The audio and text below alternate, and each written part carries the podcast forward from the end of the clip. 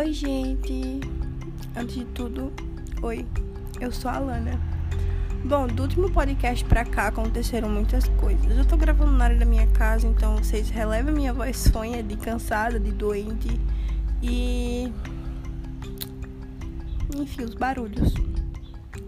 Velho, tem uma coisa que tá me incomodando muito ultimamente, é a minha falta de autovalorização quando o assunto são algumas pessoas específicas.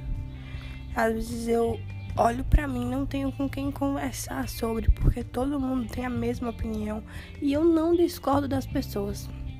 Realmente eu sou uma pessoa muito idiota, muito besta, porque as pessoas podem fazer o que quiser, brincar, pisar e se precisar votar lá. Eu até tentei mudar, teve uma época que eu perdi algumas muitas amizades e eu falei, nossa, agora já era, a nova minha nova fase tá chegando. Só que eu voltei a ser besta de novo por causa de uma amizade que já me ferrou, que já me botou em lugares que eu não queria estar. E eu não entendo porque algumas pessoas sentem tanta necessidade de diminuir os outros para elevar o seu ego. Eu não entendo porque algumas pessoas falam assim: "Nossa, eu quero bem, só não melhor que eu". Entenda, tá, vocês estão entendendo o peso do, dessa frase? Eu te quero bem, só não melhor que eu. Porque às vezes a felicidade dos outros sendo melhor que a sua lhe bota pra baixo. Cara, eu sou uma pessoa muito idiota. Porque as pessoas falarem assim, nossa, você é idiota. Eu aceito, eu falo, tá bom, sei. Sou muito trouxa, velho. Eu sou muito trouxa. Eu sou uma pessoa que eu não posso falar de trouxice ninguém, porque eu sou muito trouxa. Eu tava fazendo minha sobrancelha agora, eu me olhei no espelho e falei, velho, por que você não muda? Tá na hora de você olhar e ver que essa pessoa não lhe faz bem, que essa pessoa não é pra estar na sua vida, porque se afastou tantas vezes e voltaram como se não tivesse acontecido nada, é porque não é pra estar na minha vida. Eu não quero pessoas como essas na minha vida. É, gosta de me humilhar, nunca me, me levou, sabe?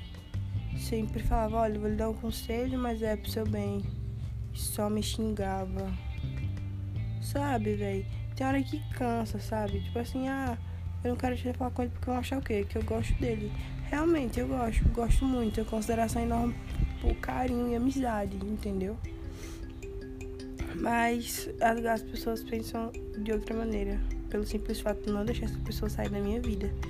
E eu cheguei à conclusão que eu vou deixar sair. Eu não mando mensagem, eu não corro atrás. Se quiserem me chamar para sair, eu vou. Mas não garanto é, estar 100% lá.